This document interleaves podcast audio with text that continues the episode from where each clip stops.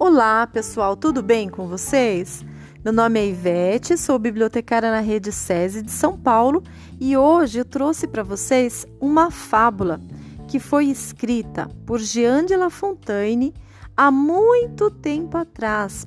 Ele foi um escritor francês que nasceu no dia 13 de julho de 1621. E naquela época, essas histórias que ele escreveu, elas já existiam porque elas existiam, que as pessoas iam contando umas para as outras, é o que a gente fala de histórias orais. Só que ele teve a brilhante ideia de pegar essas histórias que ele estava ouvindo e escrever para registrar. Por isso, hoje nós conhecemos essas histórias. Não é mesmo? E esse escritor, pessoal, ele ainda era poeta, então ele tinha uma facilidade de transformar essas fábulas como se fossem poemas. Vocês vão perceber nessa história que eu vou ler agora que existem rimas, que era uma característica comum das, da escrita de Jean de La Fontaine. Mas não vamos esquecer que esse livro foi escrito, né, pela escritora Kátia Canton. E ela então está reescrevendo, recontando essas histórias que já foram escritas lá há muito tempo atrás. Esse livro é da difusão cultural do livro. O nome da história é A Águia e a Coruja.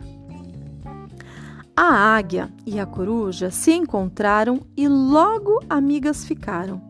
Depois de conviverem juntas, juraram. Uma não comeria os filhotes da outra. Selaram o acordo com um beijo amigo. Mas como fazer valer esse juramento se depois que cada uma fosse para seu abrigo, da vida e dos filhotes da outra não teriam mais conhecimento?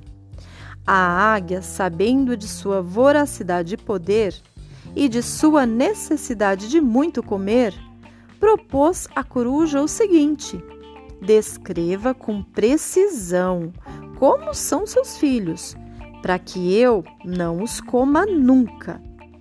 Então a coruja explicou: eles são lindos, meigos, são fofinhos e charmosos, têm a pena macia e os olhos amorosos.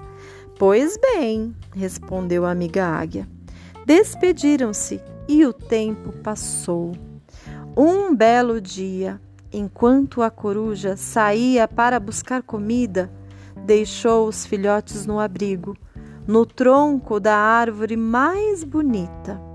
A águia sobrevoou-a, avistou os bichinhos e prestou atenção.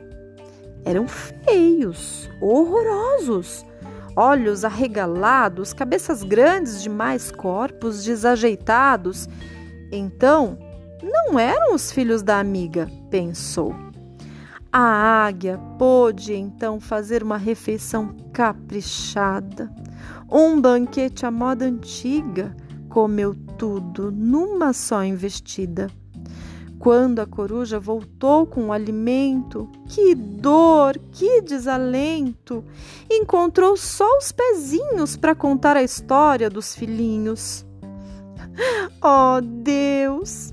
O que houve? perguntou chorosa. O que houve? perguntou Deus.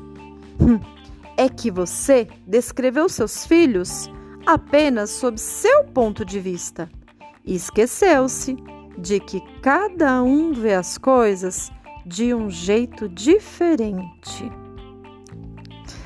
Essa foi a fábula de hoje e teremos outras fábulas nos próximos episódios.